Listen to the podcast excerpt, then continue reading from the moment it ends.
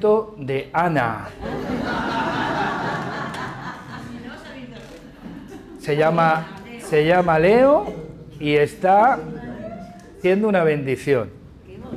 Y luego está Malakai, que está echando sonrisas a todo el mundo. Y tengo que predicar. Así que os ruego, por favor, que evitéis la tentación. Porque para mí también lo es. O sea, no me voy a poner serio porque para mí es una tentación ver estos niños y no comértelos a besos. Bueno.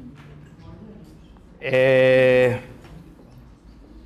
espero otra visita, Pablo. Mira, mira, ¿quién viene por ahí? Eh,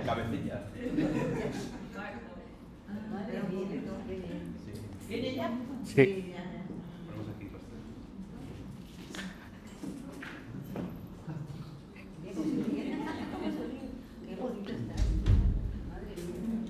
Hola Marco.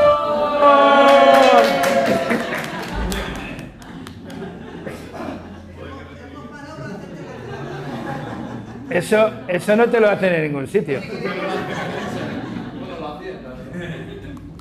Bueno, eh, saludo a Marcos de, de forma tan efusiva porque él es el responsable de lo que vamos a hablar hoy en la predicación. Él es el responsable. Si hay algún problema, si no estás de acuerdo con la parábola de hoy, eh, mm, él es el culpable. No de la interpretación de la parábola, que el culpable soy yo, pero sí de que abordemos esta parábola. ¿vale? Capítulo 21 del Evangelio según San Mateo. Versículos 28 al 32. Eh, la sociedad bíblica eh, la llama la parábola de los dos hijos, ¿no? Eh, siempre poniendo el énfasis en el hijo. La verdad que es el padre el que a mí me llama muchísima la atención, pero bueno. ¿Lo tenéis? ¿Quién, lee la, quién la lee? Venga.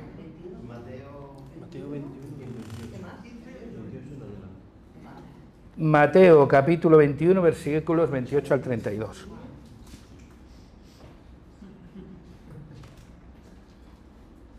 De uno en uno, por favor, todos a la vez no se entienden. ¿Quién la lee? Venga, Cristina, tú mismo. Venga, va. Palabra de los dos hijos. Pero, ¿qué os parece? Un hombre tenía dos hijos, se acercó al primero y le dijo, Hijo, vete hoy a trabajar en mi viña. Él respondió, no quiero. Pero después se arrepintió y fue. Se acercó al otro y le dijo lo mismo. Este le respondió, sí señor, voy, pero no fue. ¿Cuál de los dos hizo la voluntad de su padre? Dijeron ellos, el primero y Jesús. Os aseguro que los recaudadores de impuestos y las rameras van delante de vosotros al reino de Dios, porque vino a vosotros Juan en camino de justicia y no le creísteis, en cambio los recaudadores de impuestos y las rameras le creyeron. Pero vosotros, aunque visteis esto, no os arrepentisteis después para creerle. Amén. Motivo de la, de la parábola de conversación Marcos y Carlos por WhatsApp. Le envío el sermón del domingo pasado del, del hijo de la parábola del hijo pródigo y él me contesta con otra parábola. Dice, ¿qué te inspira? Y la verdad que en ese momento yo no estaba pensando en esa parábola, pero mm, podía haber sacado de, la, cueva, mm, después de muchos años predicando, podía haber sacado, pero como últimamente me sucede que cuando leo la Biblia me parece que es nueva, entonces digo, prefiero leerla tranquilamente a ver si realmente no es como yo siempre he pensado, sino como, como es. Y entonces yo no le contesté deprisa, sino que le contesté más tarde. Y la contestación final se la di esta mañana cuando le dije, ¿quieres, sigues queriendo saber lo que me inspira? Pues vente que lo voy a contar. Y entonces ese es el motivo de la parábola. Eh, bueno, de que yo hoy hable de esta parábola. El motivo de la parábola es otro, ¿vale? Y lo encontramos en el mismo capítulo 21. ¿Por qué Jesús refirió esta parábola? Porque claro, esta parábola leída sin contexto, ¿qué os viene a la mente? Que es una cuestión de obediencia. ¿No? no de buenas palabras. ¿Sí o no? ¿Y es solamente eso? Para saber realmente si es una cuestión simplemente de obediencia, hay que saber cuál es el contexto. El contexto empieza versículos más arriba. En el capítulo 21 Jesús entra de forma triunfal, en el versículo 1 entra de forma triunfal en Jerusalén. Osana, ya sabéis, la entrada triunfal que todos los domingos de Ramos es objeto de predicación, con lo cual no vamos a escenificar una vez más esa parábola. Después de eso, Jesús entra a dónde? Al templo. Y cuando entra al templo, se lo encuentra, bueno, pues el templo era aparentemente siempre lo que fue, pero en torno al templo, pues había una gran industria. En lo que se ha convertido el templo, ¿eh? Claro, había que sacrificar animales, ¿no?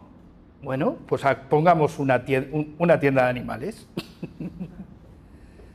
Entonces ya no te tenías que molestar de traer tu animal desde casa, sino que ya había alguien que por amor a ti hacía negocio contigo. Y puso una tienda de animales. Claro, venían de distintas regiones donde la moneda no era la misma y entonces, claro, necesitaban un banco. ¿Quién no necesita un banco en su vida? Siempre, en todo, cuando vas a iniciar algo, cuando vas a emprender algo, siempre te vas a topar con una necesidad, financiación. Con lo cual, el negocio de los bancos es un negocio que siempre te lo vas a encontrar. Aquí los bancos son los cambistas, los que cambiaban las monedas. Y así sucesivamente, claro, Jesús vio esto y dijo, vaya cueva de ladrones, vaya cueva de ladrones. Se enfadó, se enfadó, hizo el, azote de cuerdas, ¿vale?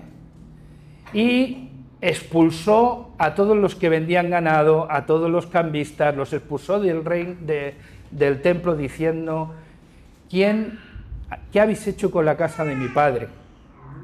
La habéis convertido en cueva de ladrones. De eso hablaremos después. Dicho eso, Jesús sale fuera de Jerusalén y se va a alojarse fuera de Jerusalén. Claro, es que ahí es más barato que en Jerusalén. y, pero tiene, vuelve a Jerusalén y de camino se encuentra una higuera frondosa. Y en esa higuera frondosa, pues de esa higuera que te abre el apetito y dices, ¿qué higo me comería ahora? Pues fue a buscar el higo y no estaba. No había nada, solo eran hojas esplendosas y maravillosas. La verdad que fue un viaje donde el carácter de Jesús se cabrea otra vez y le echó una maldición a la higuera, nunca de ti jamás coma nadie fruto. Y llega a Jerusalén y se encuentra con el liderazgo de Jerusalén, los sacerdotes y los ancianos, y le preguntan, ¿con qué autoridad haces todas estas cosas y enseñas lo que dices? Queremos saberlo. ¿Quién te ha autorizado a ti para hacer lo que haces? Por ejemplo, ¿a qué se referían los sacerdotes? Se referían a la que había montado el día anterior en el templo. ¿Quién te ha dado a ti autoridad para ponerte a echar fuera, para rompernos el negocio, hombre, que nos dan comisión por esto?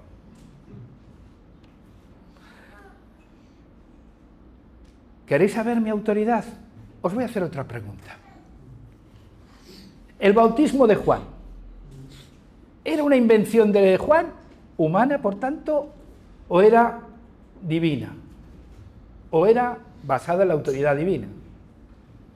Y entonces iban a contestar, pero se paran y dicen, vamos a ver, vamos, y empiezan a discutir entre ellos.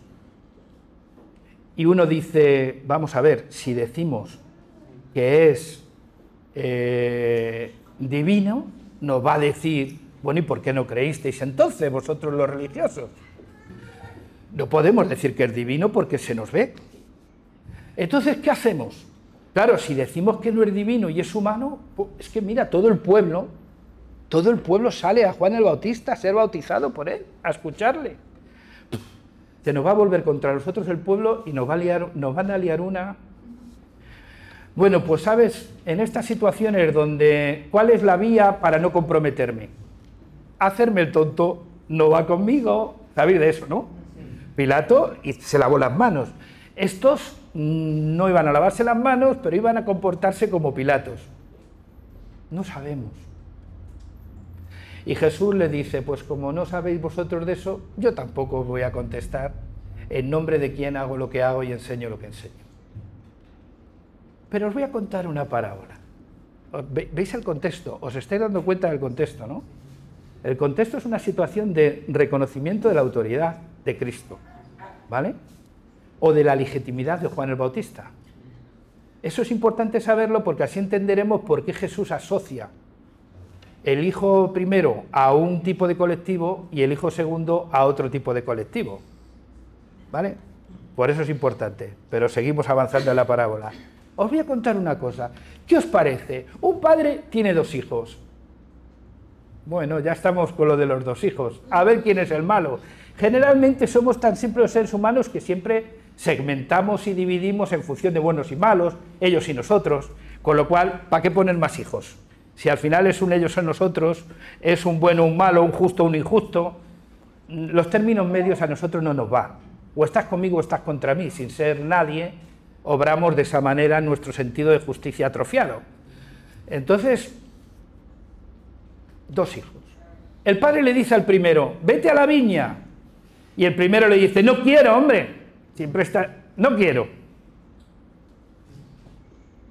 Pero luego, cuando el padre se va a hablar con el otro, se arrepiente y va. O sea, hay vidas que son un no, pero en el camino de la reflexión se convierten en un sí. Y se va al segundo hijo. Y el segundo hijo le dice, sí, por Dios, faltaría más, ahora mismo me voy. Pero ¿qué dice la Biblia? Que no fue. Hay vidas que parece que son un sí delante de Dios, pero siempre fueron un no. ¿A que sí? Jesús les pregunta, ¿quién del cual de los dos hizo la voluntad del Padre? Claro, si nos quedamos ahí, entonces diremos que esto es una cuestión de obediencia. Pero claro, Jesús, cuando ellos contestan el primero, por supuesto, ¿qué contesta Jesús? Bueno, pues el primero sabéis quiénes son. ¿Queréis ser como el primero? Pues bienvenidos al mundo de los pecadores, las rameras y los publicanos.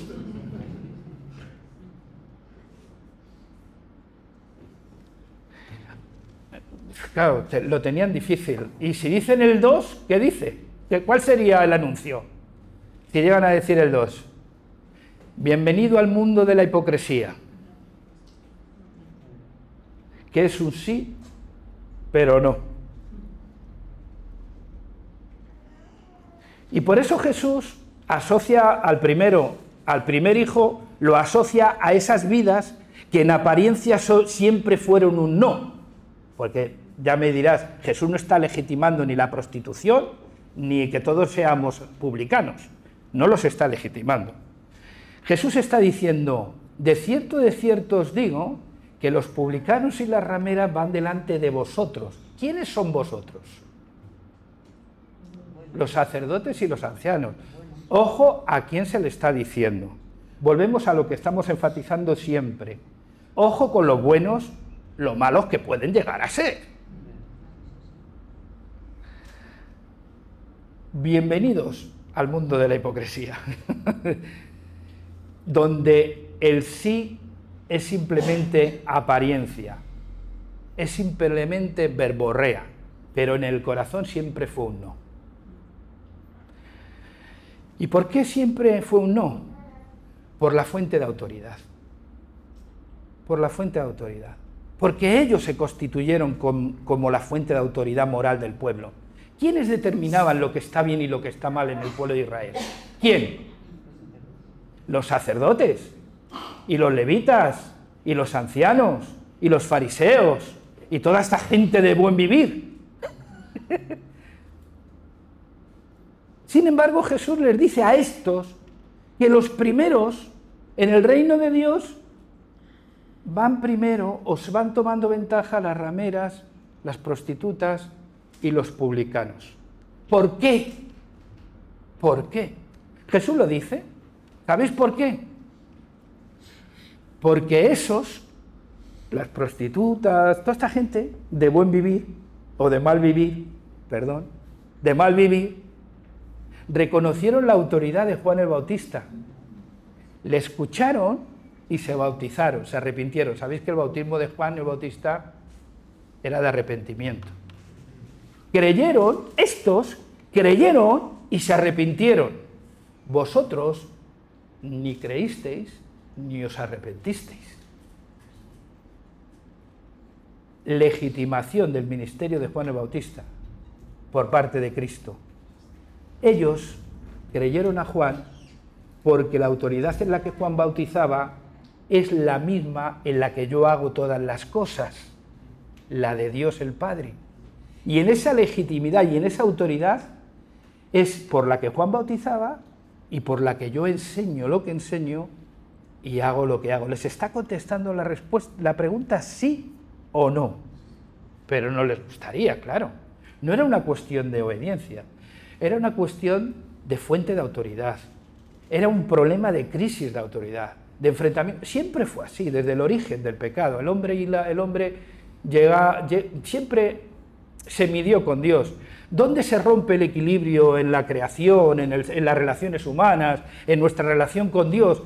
Cuando la mujer, hablando con la serpiente, dice la serpiente, no, sino que Dios sabe que el día que comáis del fruto, serán abiertos vuestros ojos y seréis como Dios. Es decir, podréis tomar la dirección de vuestra propia vida y existencia. Podréis establecer vosotros lo que está bien para vosotros y lo que está mal para vosotros. Y no necesitaréis a Dios para ver lo que está bien y lo que está mal. Sacerdotes, ancianos, que os habéis erigido en la fuente de autoridad, sois una fábrica de hipócritas.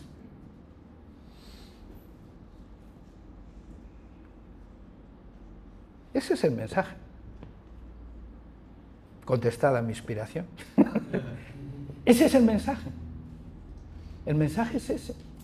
No era simplemente una cuestión de obediencia de la que muchos hacen causa. ¿Quién le vas a enseñar tú a los fariseos de obediencia si a los mandamientos de Dios le añadieron seiscientos y pico que formaban parte de toda una tradición de reglas y tradiciones humanas.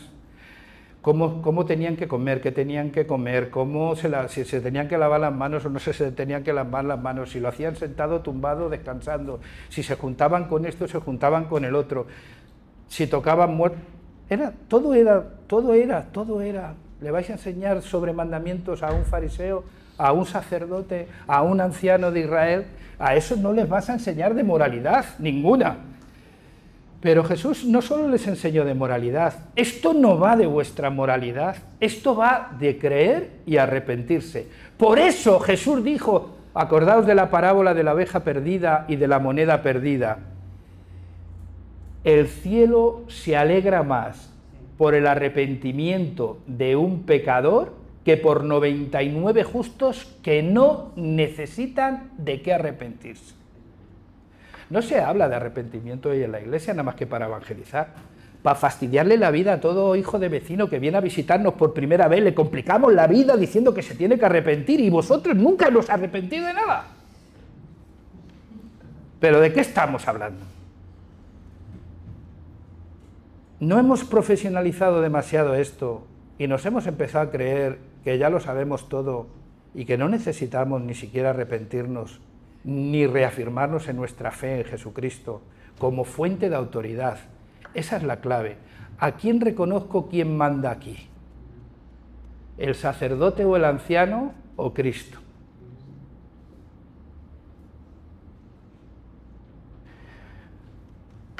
Es complicado, ¿verdad? Que gente que vive de esto, de interpretar los, textos sagrados pueda llegar a engañarme. Pero al final yo me hago la pregunta, que es la gorda de todo esto.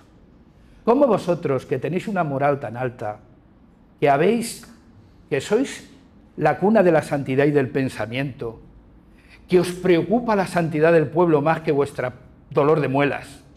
Mira que duele las muelas, ¿eh? ¿Cómo vosotros habéis consentido que la casa de mi padre se haya convertido en una casa de ladrón?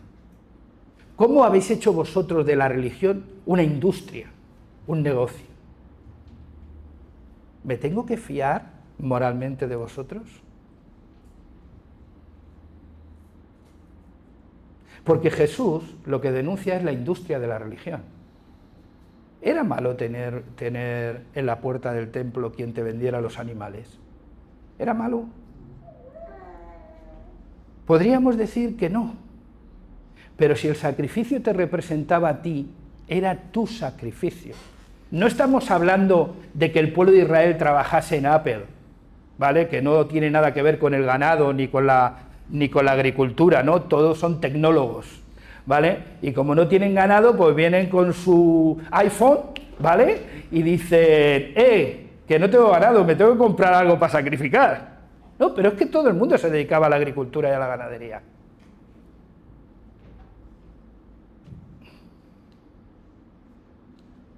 Pero claro, era más cómodo que te lo den todo hecho en la iglesia.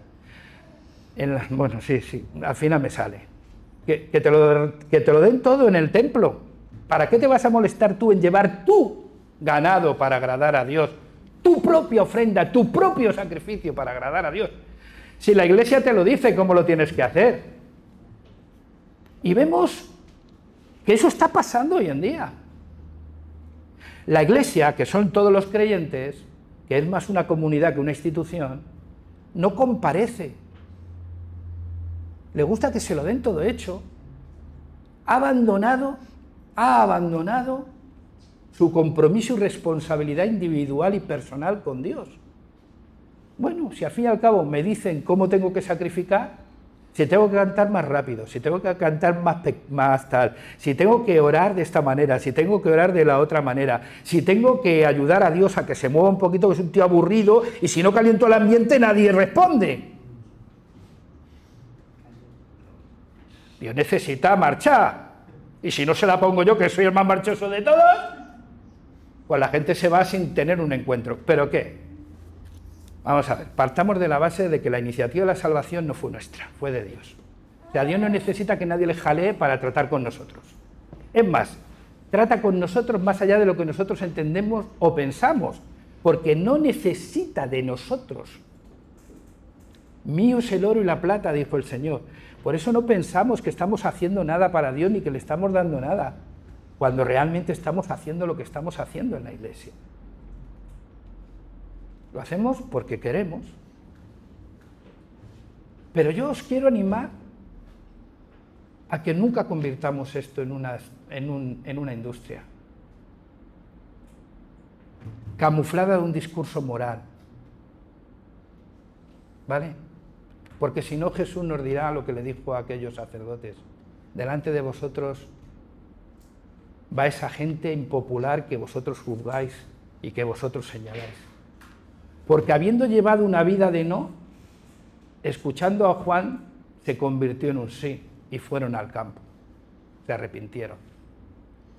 Lo dice, que, no era un alegato a favor de la prostitución ni a favor tampoco del publicanismo, no, no, que era un reconocimiento de una realidad. Esa gente que vosotros menospreciáis, escuchando a Juan, discernió que la autoridad de Juan no era de Juan, sino de Dios, y respondieron a ese mensaje bautizándose en arrepentimiento. Sin embargo, vosotros rechazáis a Juan porque nadie nada más que vosotros tiene la autoridad moral para decir lo que está bien y lo que está mal, no creísteis en Juan y no sentís la necesidad de arrepentiros. Viva el arrepentimiento, ese es el mundo ideal. ¿Sabéis cuál es la diferencia entre un cristiano y un no cristiano? Los dos meten la pata por naturaleza. ¿Sabéis por qué, no? Porque todos estamos rotos y venimos de fábrica ya con problemas. El mismo apóstol decía, si yo sé que el bien está en mi mente, que yo quiero hacer el bien, pero que cuando quiero hacer el bien, hay una ley en mis miembros, eso que se llama deseo, concupiscencia, ambición personal, esas cosas de las que no se habla, pero que están ahí y nos complican la vida. Hay una ley en mis miembros que termina haciendo aquello que detesto. Ay de mí, pobre de mí, ¿quién me librará de este cuerpo de pecado? Los platónicos, los, los de la filosofía griega, lo arreglan fácilmente. Todo lo material es carnal y es malo. Los cristianos no. Porque ¿cómo, cómo, cómo concebiríamos que un Dios se hace carne? Se hace materia para redimirnos. Llevaríamos muy mal la humanidad de Dios. Por eso muchos no creían en Él, porque tenían un pensamiento griego, es decir, lo material es malo, lo humano es malo, la carne es mala. Y algunos, cuando hacen algo mal, empiezan así, como si hubiese sido el pellejo este. Pero si no ha sido el pellejo, si es el pensamiento, si es el corazón. Que el pellejo no es bueno ni malo. Bueno, cuando, hay sobre, cuando sobreabunda el pellejo, sobreabunda el pecado. Eh, no, pero quiero deciros con esto que es así, que todos somos, hemos caído, porque hemos decidido, y el conflicto del ser humano con Dios sigue siendo ese, que la fuente de autoridad no es lo que Dios dice, es lo que yo establezco. Y quiero vivir a mi manera y a mi forma, y eso se puede hacer, eso es compatible con procesar una religión. Lo que es incompatible es seguir a Cristo, porque Jesús dijo, ¿quién quiere seguirme? ¿Qué tiene que hacer? Quitarse la razón siempre, negarse a sí mismo. Cosa harta difícil. Por eso yo quiero, quiero anunciaros que la única diferencia entre un cristiano y un no cristiano es que el cristiano, porque cree, se arrepiente. Ahora bien, si al cristiano le quitas el arrepentimiento, ¿qué le diferencia del no cristiano? Pues que es un metepatas, porque está todo el día metiéndose con la moral de los demás y no se mira a sí mismo. Porque está todo el día con, la pajita en el ojo ajeno. ¿eh? ¿Tú ponle a un ciego, ¿le, dejarías que un ciego te quitase una paja de tu ojo? ¿Eh? Madre mía, no. Es imposible. Es un riesgo inasumible. Nos podríamos quedar todos ciegos. La diferencia entre un cristiano y un no cristiano, entre esas prostitutas y publicanos y los sacerdotes y los ancianos, es que uno creían que lo sabían todo y no tenían necesidad ni de creer en Juan ni de arrepentirse, y otros sabían que lo necesitaban todo, que lo necesitaban todo, y habían escuchado a Juan, habían recibido de Juan la autoridad de Dios y se habían arrepentido. Esa es la gran diferencia. Esa es la ventaja que lleva. No importa cuál haya sido tu vida. Fíjate qué bien. ¿eh? Entras en una comunidad donde el mérito es el de mérito. Entras en la comunidad donde se nos ha prometido a todos los que queremos el reino de los cielos, se le ha dado a los pobres de espíritu. ¿Qué te parece? Donde es más bienaventurado un pobre de espíritu que un rico donde es más bienaventurado uno que llora que uno que está todo el día riendo, donde es más bienaventurado el que se, centra en controlarse a sí mismo, el manso, y se olvida de tratar de controlar la vida de los demás. Has entrado en esa comunidad cristiana de seguidores de Jesús. Bienaventurado, bienaventurada, Bienaventurada y bienaventurado por entrar en el mundo de las prostitutas y de, las, y de los publicanos. Porque como dijo Jesús, Evangelio según San Lucas, capítulo, creo que es el 19, saqueo. La salvación ha llegado hoy a esta casa de Abraham, porque el Hijo del Hombre vino a buscar y salvar los que se habían. Es que le estaban poniendo fino a Jesús por entrar en una fiesta de publicanos. ¿Sabes?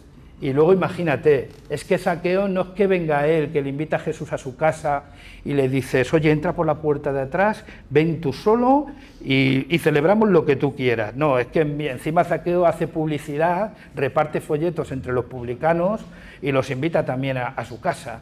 Entonces, claro, Jesús llega a un momento en el que su reputación le importaba un pimiento, porque entra por la puerta de adelante y se lleva a todos los discípulos. Y dice, el que se sienta incómodo, se le acabó la fiesta. El que piense que el Hijo del Hombre ha venido a salvar a lo que se ha perdido, vamos de fiesta. ¿Ves? ¿Y qué pasó? Pues hombre, pues pasó que aquel publicano se arrepintió de su vida ¿O no? Cuando dices y que Jesús se lo pida, Jesús, mira, voy a devolver por cuadruplicado todo lo que he defraudado. ¿Dónde ves tú en la Biblia que Jesús le pidiera que devolviera el dinero? ¿No?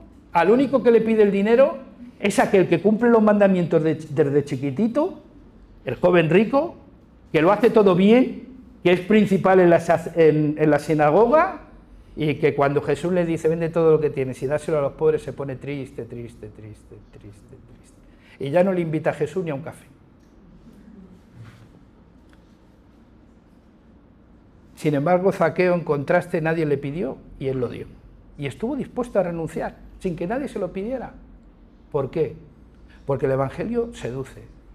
Porque el Evangelio no necesita una carga moral de lo que hay que hacer o no hay que hacer para que uno se sienta completamente agradecido, se sienta completamente eh, realizado. No, uno se siente objeto del amor de Dios por el simple hecho de haber dicho sí a Jesús, de haber creído en Él. Quiero ser de los tuyos, de los tuyos. Pero de los tuyos no los que discuten para ver quién es el mayor, ¿vale? Y eso ya lo hemos visto, lo que pasa ni tampoco de los tuyos, de los que se lían a... Viene alguien con un problema de salud y se ponen a discutir entre ellos si es un problema teológico, si era ciego de nacimiento, si la culpa es de los padres, quién ha pecado él o los padres. Chico, que no va de esto, esto. Y esto solo va de una cosa, mejor dicho, esto solo va de una persona. Dios se hizo hombre para compartir su divinidad, su naturaleza divina con cada uno de nosotros, para cambiar nuestra angustia en paz, para cambiar nuestra esclavitud en libertad, para hacernos verdaderamente libres. Y yo ya no hago las cosas porque me lo digan los sacerdotes y ancianos, lo hago por lo que Jesús significa para mí el hombre más libre del mundo. ¿Y tú? ¿Dónde estás?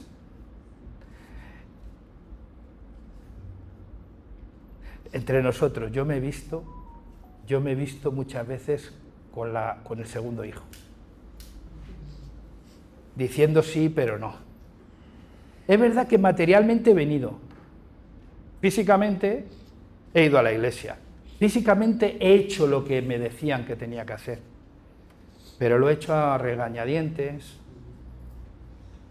por obligación, por resignación, por qué dirá, si soy el pastor y no lo hago. No lo digo porque se está grabando. Fuera todo eso. Ahora lo hacemos porque queremos, chicos yo quiero seguir a Cristo.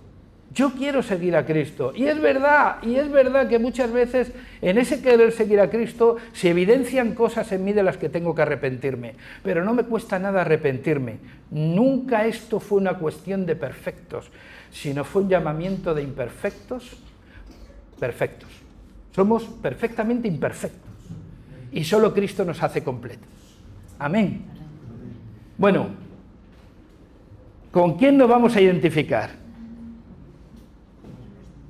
Lo, lo, más, lo más bello de esto, lo más bello de esto es que imagínate una comunidad, una comunidad que viene del trasfondo que viene de un pueblo rechazado. Eran los impopulares, las prostitutas y los publicanos eran los impopulares. ¿Tú te crees que alguien que se sabe pecador, que se sabe y se siente pecador, va a rechazar a alguien en la iglesia. Es imposible. Es imposible porque le rechazaron a él. Y te es más fácil perdonar. ¿Por qué? Pues porque te perdonaron a ti. Y te es más fácil amar. Porque ¿qué mérito teníamos nosotros cuando Dios nos amó? Una iglesia libre, una comunidad cristiana libre, reconociendo como única fuente de autoridad a Jesús.